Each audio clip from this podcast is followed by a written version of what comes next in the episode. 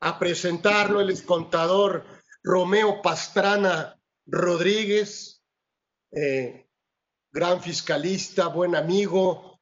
Trataremos de, hacer esto en nuestros programas, invitar a grandes fiscalistas, invitar a grandes amigos también, porque esto lo hacemos así, lo hacemos para amigos, lo hacemos una ahorita, no nos, nos da mucho y, y creo que estamos juntos en todo este tema.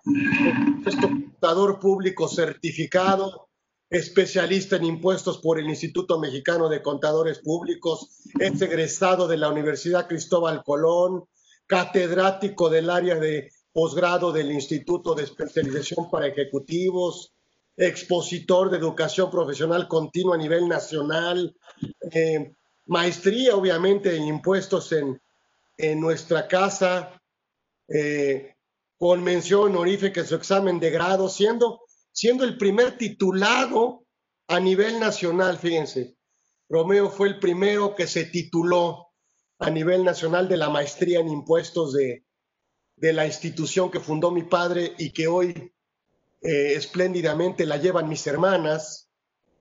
¿sí? Obtención del primer lugar nacional en su carácter de asesor en el Maratón Nacional de Conocimientos de la UNAM, eh, síndico honorífico ante el SAT, en fin, vicepresidente de Asuntos Fiscales, muy inquieto, por supuesto, igual que todos nosotros, inquieto, no necesita, yo digo, no necesitan grandes presentaciones, es más, yo, le, yo corto los, los currículos cuando me los mandan, hacemos un extracto, porque si no, pues nomás nos pasaríamos la hora presentándolos. Y entonces, y, lo que queremos es no presentarlos, sino, por supuesto, enviaremos este currículum a nuestro WhatsApp que tenemos de conversando, que si alguien no se ha metido, ahí vamos a mandar noticias, vamos a mandar los currículums, ahí al inicio está el, número del WhatsApp, por si alguien no se ha metido, que me dejen su nombre y lo metemos al WhatsApp. Y ahí los vamos, vamos a ir metiendo noticias y vamos a ir eh, estar juntos y ahí les vamos a ir eh, mandando la información. Y en fin, y se me ocurrió invitar a, Romeo Pastrana Rodríguez para que nos hable eh, cuáles son las consecuencias, mi querido Romeo, de no presentar declaración anual. Bienvenido aquí a Conversando con Orfe. Tu micrófono, tu micrófono escuchan? Sí. ¿Me escuchan bien? Sí, te escuchamos. Adelante, Romeo. Gracias, Carlos. Una disculpa por, por la demora. Tuve un problema con mi Mac. Entonces, bueno, me, me, conecté a través de otro medio, ¿no? Este, bueno, Carlos, pues antes que nada, pues yo quisiera comentarte que me siento muy, pues muy a gusto de haber estado o de estar el día de hoy con, contigo, con auditorio. Tuve la oportunidad de trabajar con tu padre hace algunos años, por ahí del 97, ¿no? Y él fue el que me dio la oportunidad de dar clases de maestría. A mis 26 años me dio la oportunidad.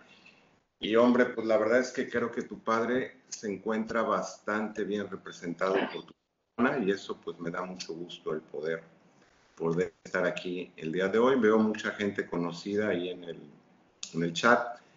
Este, me da mucho gusto que esté una persona que para mí significa mucho porque me formó profesionalmente. Mi tía, la contadora Maricar Rodríguez, amiga de tu padre. Y bueno, este, pues para no dar, darle muchas vueltas al asunto, pues vamos a empezar con este tema. Fíjate, Carlos, que mucha gente o no presenta su declaración anual, ya sea persona física o persona moral, pues como que se siente un poquito, un poquito relajada, ¿no? Dice, no, pues ya la presento después y no pasa nada.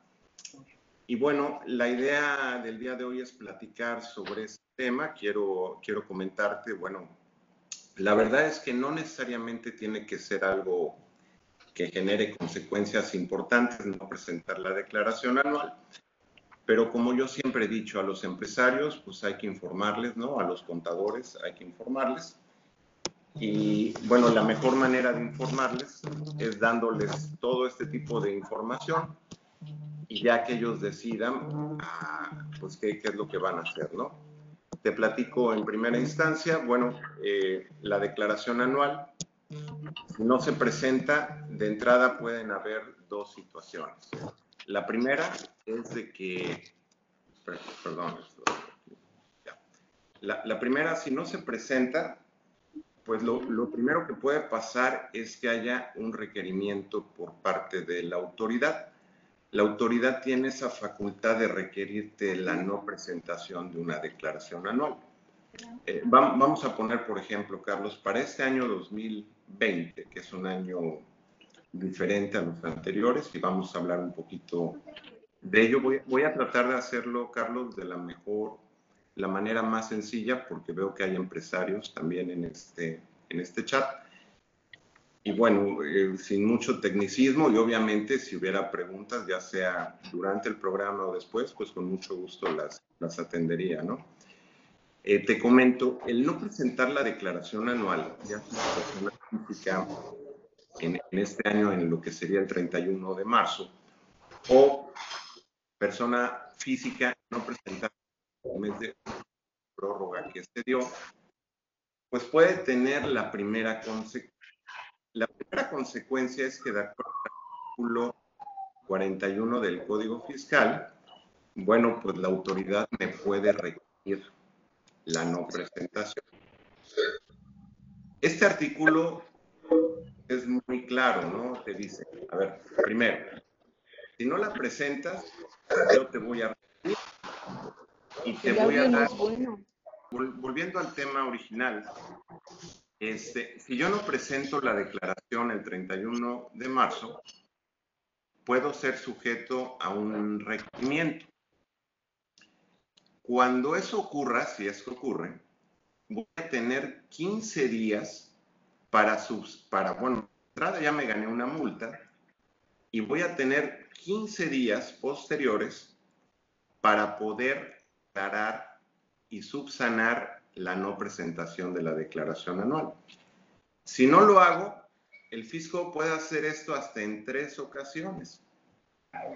Obviamente, pues la multa va subiendo por este, pues por no, no hacerle caso a la autoridad. Entonces, bueno, si después de esos tres requerimientos que obviamente se van generando con agravantes, es decir, la multa va subiendo, si yo no contesto, entonces viene algo que está en el artículo 42 del Código Fiscal y es algo no menos importante. Yo lo presenté, ya me requirieron hasta tres veces, tienen que ser las tres. Yo no lo presenté, ya me requirieron hasta tres veces. Y entonces la autoridad tiene dos opciones. O tiene el camino A o el camino B. Y ninguno de los dos son agradables. Porque el, camino A, que lo faculta el artículo 42 del Código Fiscal, fracción primera, dice, yo puedo hacerte exigible la presentación de tu declaración. Yo puedo hacerte exigible la presentación de tu declaración de la siguiente manera con facultades expresas en el Código Fiscal, volteo hasta los últimos seis años atrás. Partimos de la base de que si estamos en 2020, el primer ejercicio sería 2019, que es donde no presenté la declaración, y me voy hasta cinco ejercicios atrás. En esos cinco ejercicios, la autoridad puede ver cuánto pagué de impuesto en esos cinco ejercicios y luego escoger el monto mayor y decirme, te requiero y te notifico un crédito fiscal por el importe mayor. Es decir, vamos a suponer que alguna persona física o moral en el 2018, 2017 y 2015 pagó cantidades cercanas a los 150 mil pesos. Y en el 2018 casualmente fue cuando pagó más y pagó 170 mil pesos. Bueno, pues la autoridad tiene la facultad, según este artículo, el 42 del código, de requerirme que le pague 175 mil pesos, que fue lo que pagué en el ejercicio 2018. Ah, ese es un camino. También la autoridad tiene otro camino, que este es un poco más preciso. La autoridad tiene medios alternos para llegarse de información. ¿Cuáles son esos medios alternos? Bueno, digo, la, verdad es que son varios, compulsas, eh, CFDIs. Digo, la verdad es que yo la primera vez que entré a, mi buzón donde están todos los comprobantes, pues yo, la verdad me impresioné y dije, ah, caray, pues sí saben bastante de uno, ¿no? Entonces, después de entrar a, a donde está toda esa información, la autoridad me puede presumir y reestructurar y crear una declaración anual y decirme, me debes tanto. Entonces tiene los dos caminos, digo, el, de las cantidades pagadas en los últimos años, bueno, e, e, eso era muy común antes de toda esta modalidad electrónica, pero pues hoy en día con tanta facilidad para hacerse cargo de los estados de cuenta, que, bueno, ahí, ahí hay un detalle, bueno, la mayoría de los estados de cuenta no los firma el representante legal del banco, entonces, digo, los que le da el banco, al, el, banco a la autoridad, entonces por ahí hay un punto a, analizar legalmente, ¿no? Pero bueno, la autoridad me puede agarrar y, y crear una declaración anual en base a la información que ellos tienen. Entonces me dice, o me pagas este, el de los últimos cinco años, o me pagas el que yo investigué a través de la información que yo tengo. Y ojo, bien claro, ¿eh? esto no me exime de que yo independientemente tenga que presentar mi declaración anual. Ahora sí, si yo presenté mi declaración anual y lo que pagué anteriormente porque me, determinó la autoridad, eso lo puedo restar de lo que yo calculé en mi declaración anual. No sé si me explico. O sea, la autoridad me puede determinar en base a lo que comentamos un monto a pagar, pero independientemente yo tendré que hacer mi declaración y eso que ya pagué lo puedo restar de lo que tenga yo que pagar de tal manera, de tal manera que pagaría yo la diferencia. Y si me sobra, oye, ¿puedo salir de la, de la, ¿puedo, puedo, pedir la devolución? Pues no, la verdad es que ya no, no podría yo pedir la devolución, únicamente podría yo compensar precisamente a la reforma que hubo en este ejercicio. Bueno, segunda consecuencia de no presentar la declaración anual. Vamos a ver 10 consecuencias. Ya vimos la primera, es que me la requieran y pague. Segunda consecuencia. Bueno, de todos he sabido que si yo no pago una contribución a tiempo, tengo que pagar adicionalmente dos conceptos. Uno es el de actualización y otro el de recargos ambos, ambos tengo que pagarlos. La actualización, pues ya todo el mundo sabe que es en base al índice nacional de precios al consumidor y el recargo. ¿Qué es el recargo? Porque digo, hay veces que pues hablamos de recargos y todo, pero hay veces que no tenemos claro lo que es un recargo.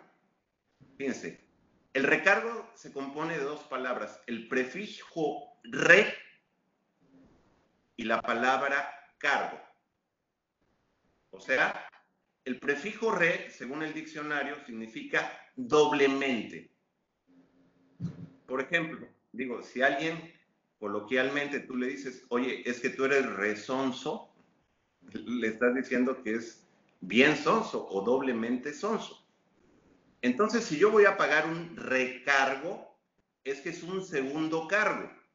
el primer cargo pues es la, contribución y el segundo cargo sería el recargo, que es, bueno, ustedes lo saben, el 1.47 mensual sobre cantidades actualizadas. No hay que perder de vista un detalle.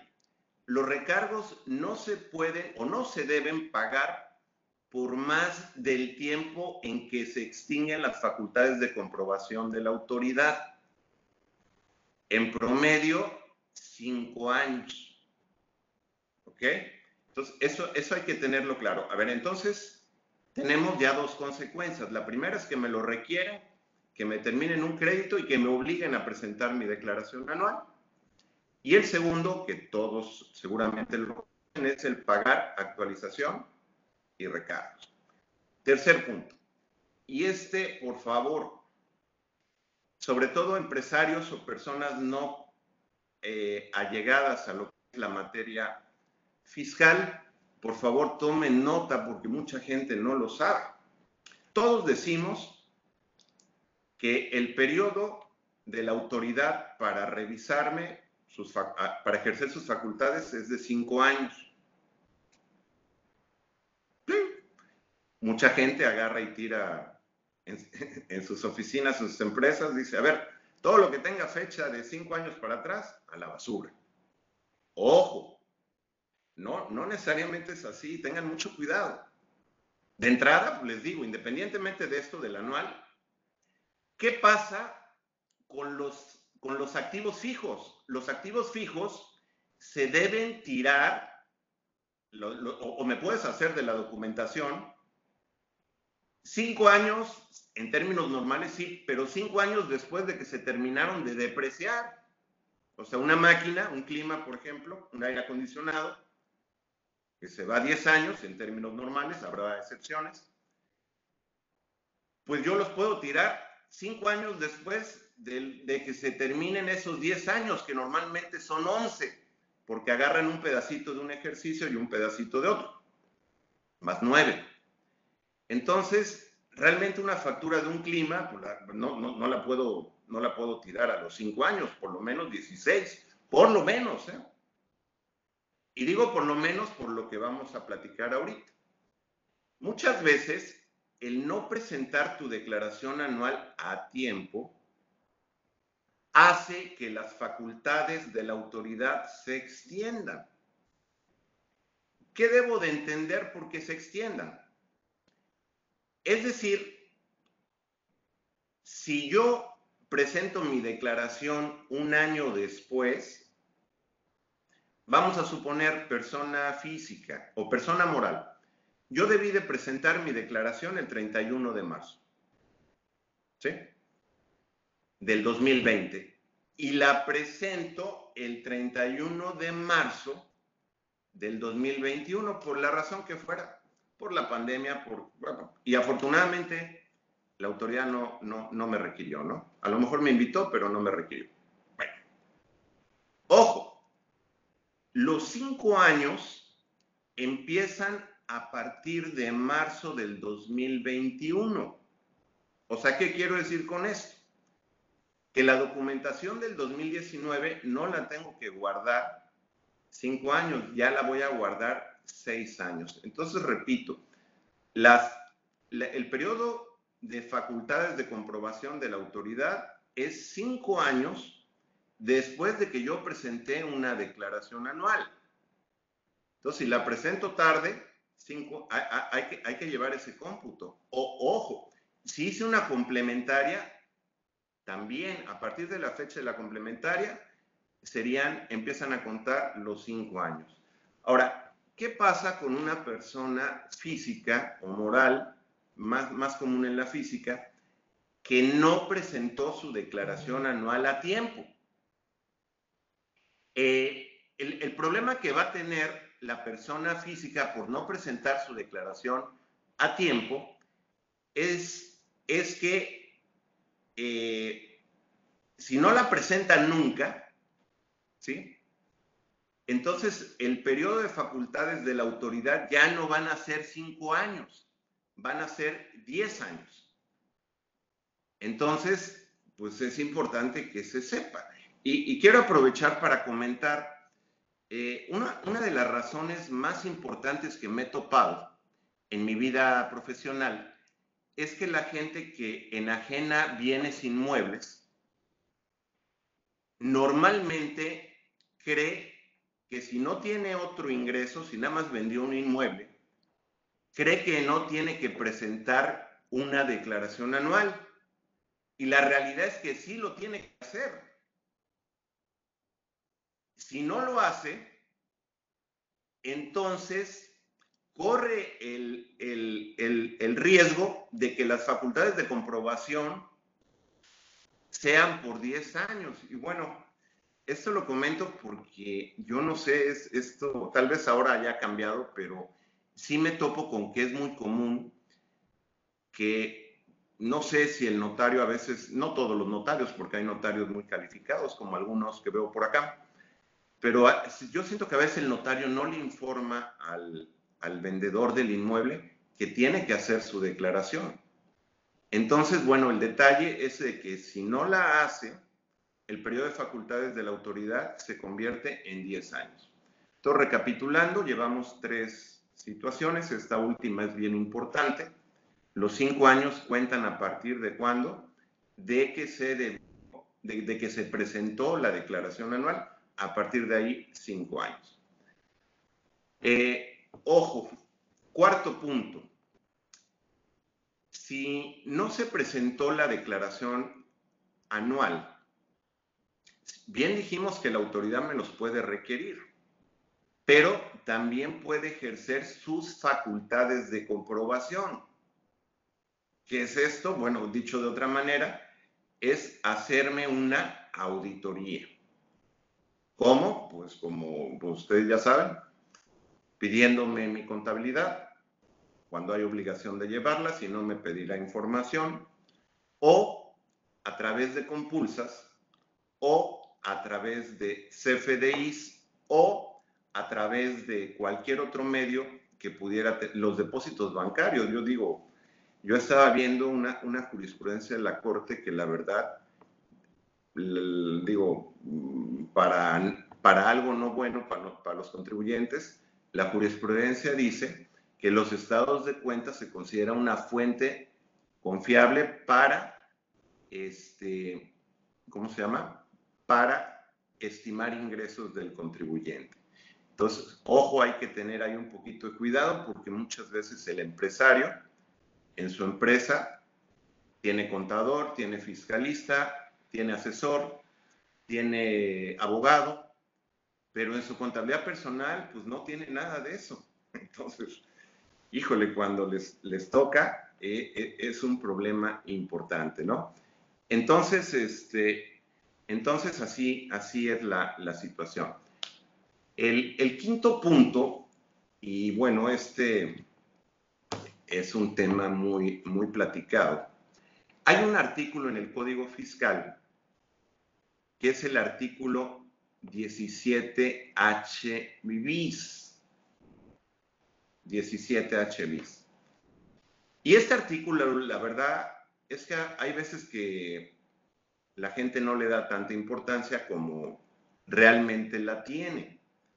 El 17H bis habla de una mecánica para cancelarle a una persona que no presentó su declaración anual, le puede cancelar su sello digital. Y ojo, una empresa que no tiene sello digital, pues tiene un problema serio. El problema serio que tiene la empresa que no tiene sello digital, pues es que no puede facturar, no puede timbrar nóminas y hoy en día, y más en una situación humanitaria y de crisis que tenemos, pues hombre, sería prácticamente no permitirle operar.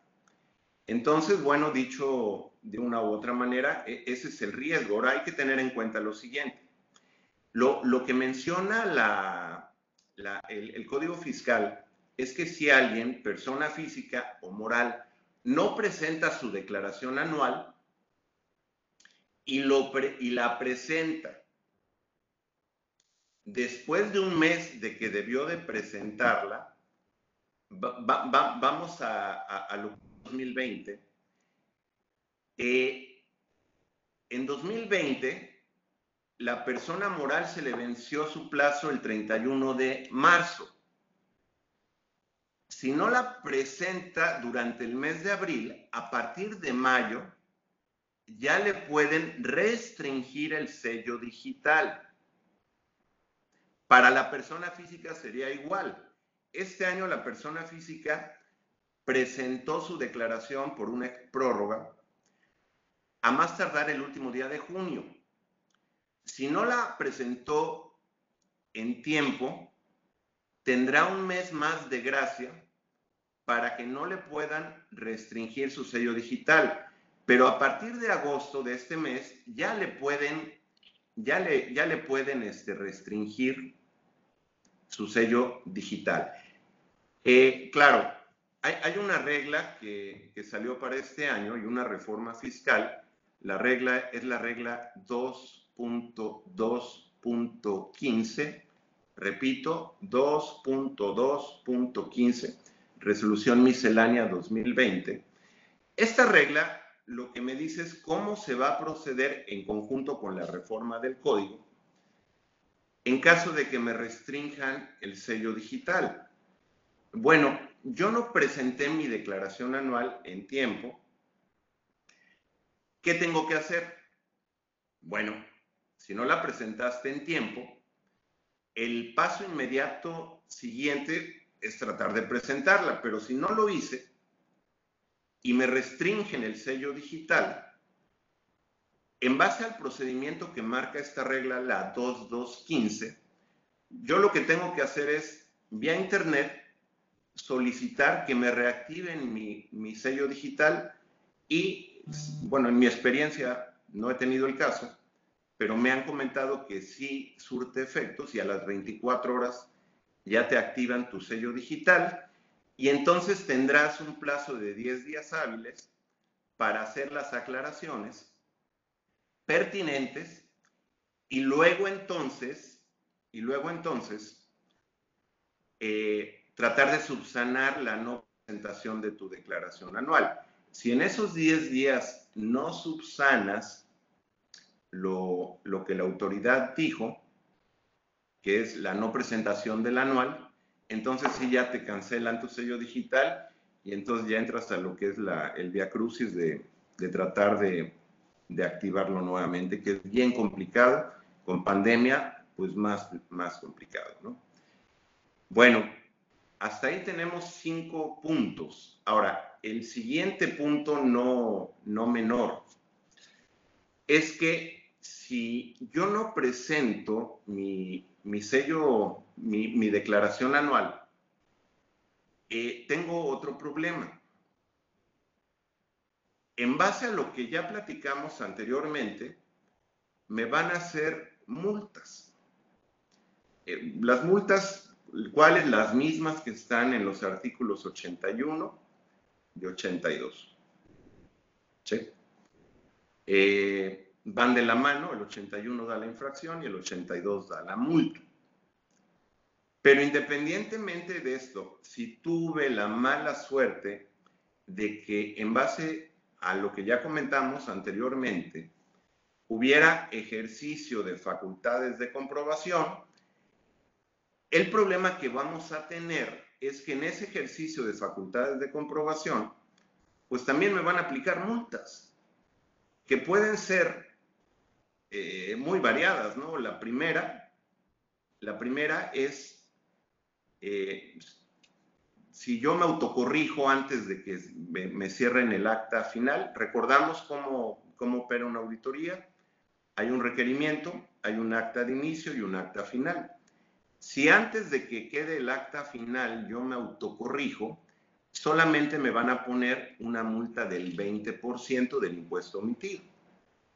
Pero si ya terminaron el acta final, pero todavía no me determinan la liquidación del crédito, me van a cobrar una multa del 30% del impuesto omitido. Y bueno, la verdad es que una multa del 30% pues ya duele. Ahora, si no me autocorrijo, es decir, si digo, si yo no estoy de acuerdo con lo que me determinó la autoridad, obviamente siempre podría buscar un buen abogado. Y un buen abogado, como por ahí veo alguno, Alejandro, eh, y, varios, no quiero decir nombres porque hay, algunos abogados muy buenos. Eh, si yo busco un buen abogado, el abogado me tiene que decir si lo va a poder ganar. Porque si no lo gano y no me autocorregí, es más, y si ni siquiera tengo abogado y simplemente no le hice caso a la autoridad y no me autocorregí antes de que me liquidara, hombre, pues la multa se va de, de un 55% a un 75%. Y ahí es cuando ya se, se empieza a complicar esta situación. Entonces, bueno, eh, digo, eh, llevamos hasta ahorita seis puntos. Eh, se lo recuerdo. Uno es que me exijan la declaración anual. Dos, que me cobren actualización y recargos. Tres, que se amplíe el plazo de facultades de la autoridad. Cuatro, que me ejerzan facultades de comprobación. Cinco, que me restrinjan mis sellos digitales. Seis, que me cobren multas. Llevamos seis, nos faltan cuatro. El cuatro, híjole, no menos importante. Carlos, Carlos Orozco, aquí presente, eh, es una persona que ha hecho pláticas y libros muy buenos sobre la materialidad de las operaciones. Les recomiendo, los que no lo hayan visto, que los, eh, lean. Son libros muy amigables y no son caros para la calidad del mismo. Pero ustedes saben que uno de los grandes temas que han avalado los tribunales es anular una, una deducción por falta de materialidad. Y obviamente en el, en el Código Fiscal, en el 69b, se menciona la posibilidad de que una empresa sea considerada como EFOS. Suena raro, empresa singular, EFOS plural. Es que EFOS, EFOS significa empresa que factura operaciones simuladas. ¿Cuándo una empresa se considera como un EFOS? Como comentábamos ahorita, cuando se presume que factura operaciones simuladas. Y aunque suene raro, una de las razones que me ha tocado ver, porque bueno, Carlitos por ahí, he tenido oportunidad de estar en varias partes de la, de la República, eh, haber hecho amigos, conocer gente, como ahora a mí me encanta tener el gusto de conocer gente, pues me han platicado, ¿no? Y, y a pesar de tanta tecnología, los, los FDIs y demás, He sabido de casos donde, porque una empresa hace su declaración anual, tiene facturación, en la declaración anual factura, hay ingresos, pero resulta que en su balance no hay activos o hay muy poquitos activos fijos o inversiones, como les llama la ley del ISR. ¿Qué hace la autoridad? Dice, eh, ah, espérame, y otro. Checan el renglón del balance y luego se van al renglón de gastos específicos, sueldos y salarios. Entonces, de entrada dice, oye, a ver, espérame, espérame. Esta empresa no tiene activos, no tiene sueldos y salarios, pues como le hace y factura 40, 50, 100 o hasta más millones de pesos. Entonces, me ha tocado ver casos, no ver, pero sí escuchar, casos donde por la pura declaración anual sale una investigación del 69B del Código Fiscal y se presume que la empresa es un EFOS. Entonces, aguas, porque luego, digo, muchos contadores digo, me ha tocado, ¿no? Y a, lo mejor yo en algún tiempo lo, dije, decíamos, bueno, es que esto es contable y a la autoridad ni a lo fiscal. No, señores. Como bien decía el papá de, de Carlitos, un genio, por cierto. A mí, mis respetos y mi admiración para don Carlos Orozco, en paz descanse, bien representado por su hijo. Eh, él decía, espérame, espérame, primero lo contable, luego lo lógico y luego lo fiscal. Así en ese orden. Entonces, ojo, la parte contable es muy importante en materia fiscal. Entonces, ojo a la hora de llenar el balance, ojo a la hora de llenar los gastos, eso tiene que ir bien, no se puede poner al tapaderazo. Entonces, ojo, porque no hacer una declaración anual puede ser causal de que me consideren un EFOS. Ya estamos acabando, faltan tres puntos. el siguiente punto es algo no menor, que se llama discrepancia fiscal.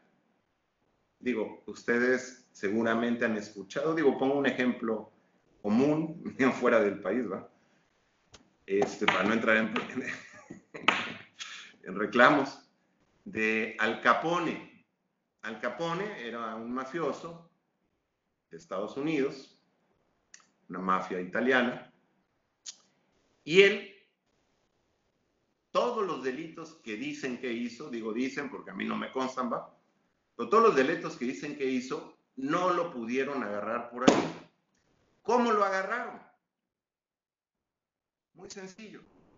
Mira, tú tienes muchos bienes, tienes dinero, propiedades, autos, viajas, y tu declaración está en cero. ¿Cómo le haces? Eso se llama discrepancia.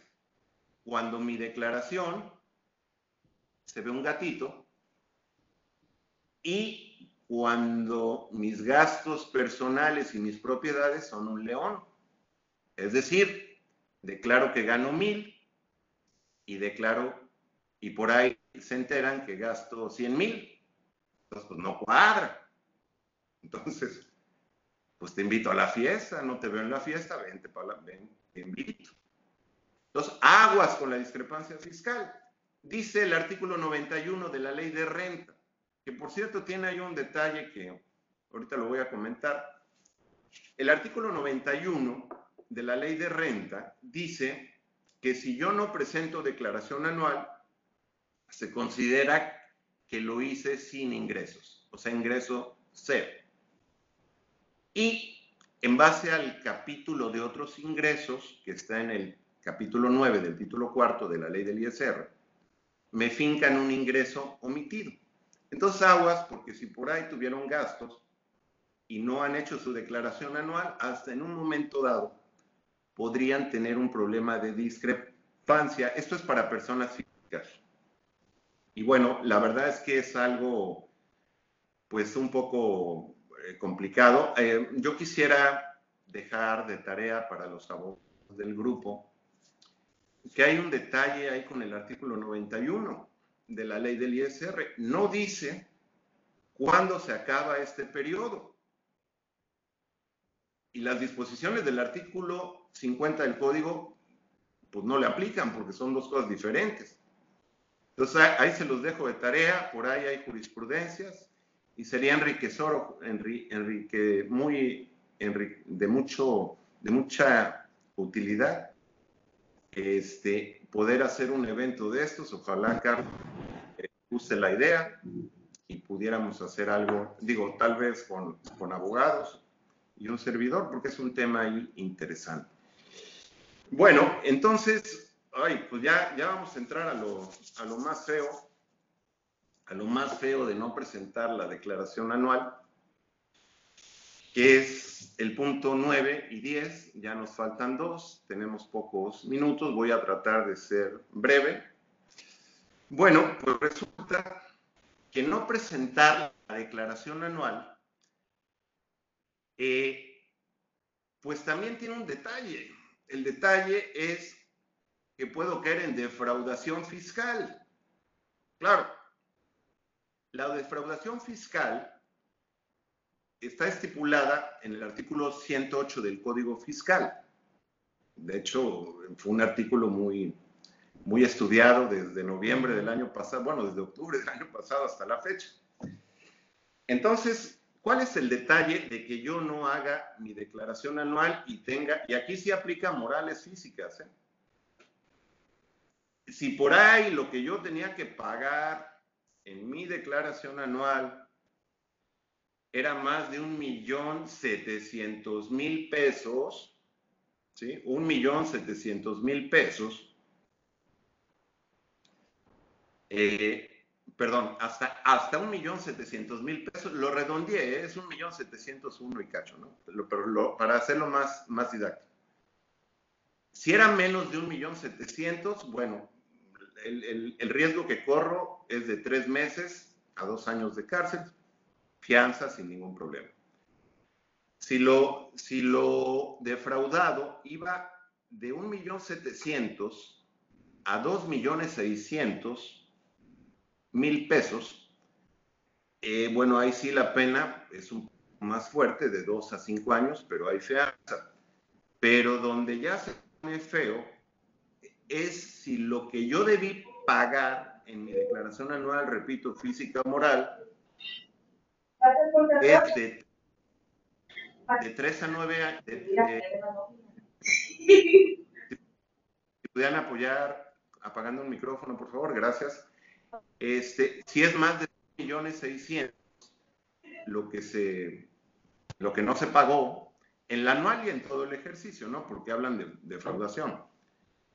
Si son más de 2 millones 600, pues la pena ahí sí ya está más fuerte porque son de 3 años a 9 años de cárcel y bueno, ahí sí no hay fianza, ¿no? Y bueno, hay algo que sonó mucho, mucho este año y la verdad es que es un poco aterrador. Eh, para las, digo, afortunadamente no mucha gente cae en el supuesto, pero es la inclusión de personas por problemas fiscales, por ejemplo, la venta de facturas. Yo, yo la verdad, no digo que esté bien, pero creo que ya se veía venir una sanción fuerte que combatiera la venta de facturas. La venta de facturas es un cáncer que ha afectado la economía, que ha afectado las finanzas de nuestro país y, yo estoy de acuerdo que, que se busquen las medidas para eliminar esa venta de facturas.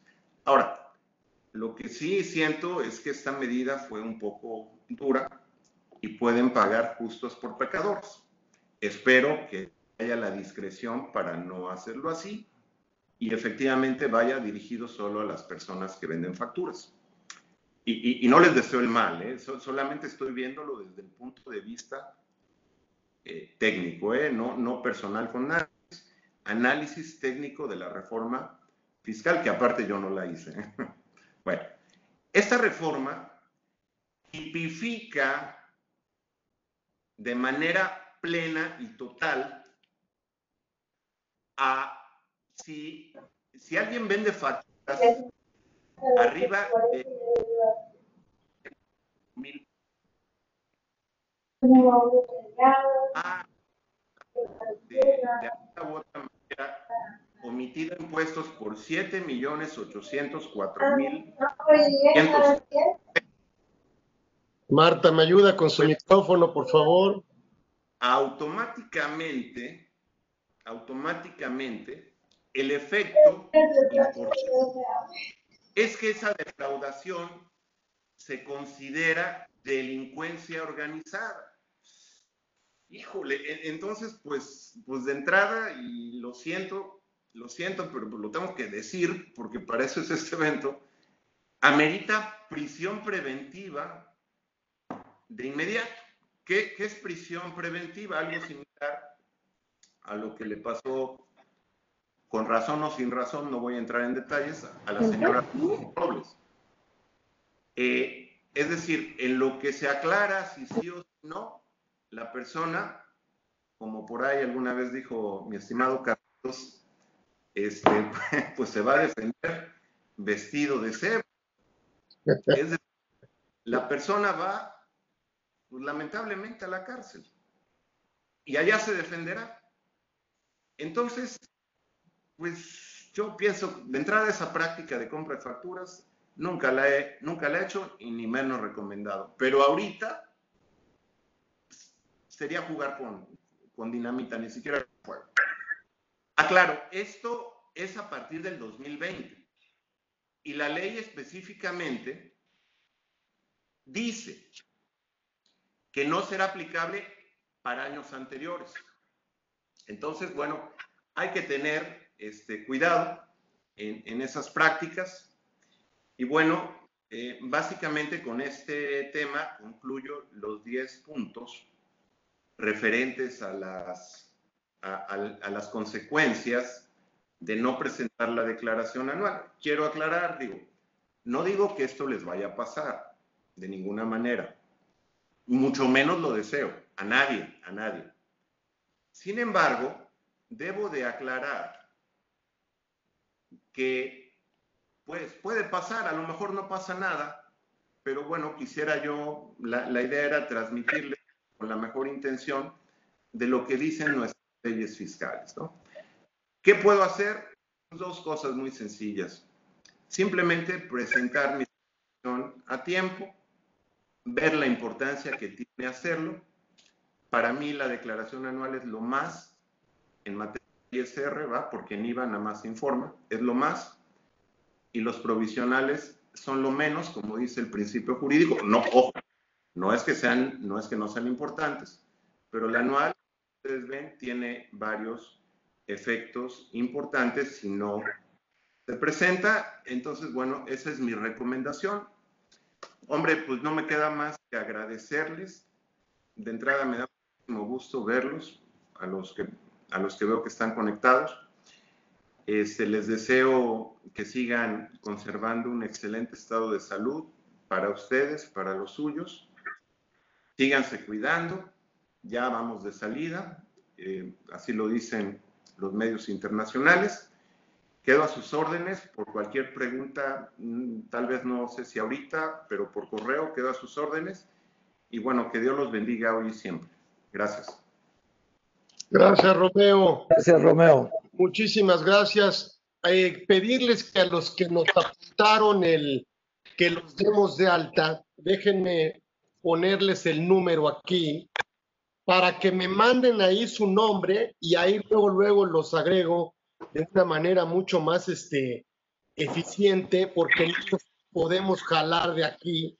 Intentaremos hacerlo, pero miren, el, el teléfono es el 55, ¿sí? Es 79, 17, 77, 56. Ese es el WhatsApp de Conversando con Orfe. Entonces ahí nada más me ponen Juanito Peláez y entonces ya lo agregamos al, Conversando con Orfe. Ya ahí los vamos a mantener actualizados y si de ahí hay alguna pregunta para nuestro expositor o nuestro invitado especial, se la hacemos llegar con sus datos, ¿sí? Para que él no la, no conteste. Que este formato sin contestar preguntas por, por, el, por el poco tiempo que tenemos. No me queda más que agradecerle su excelentísima presencia, Romeo Pastrana Rodríguez, que estuvo aquí con nosotros. Muchísimas gracias, Romeo. Te, te agradecemos muchísimo con todo nuestro cariño.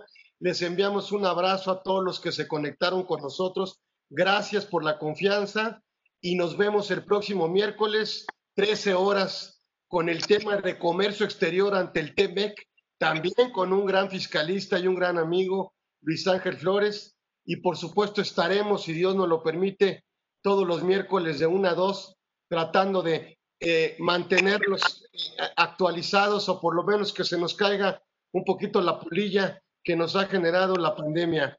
¿Sí? Les mandamos un abrazo y no sin antes despedirnos y gracias a Romeo Pastrana Rodríguez por su por su presencia y a ustedes. Muchas gracias, señores. Hasta luego.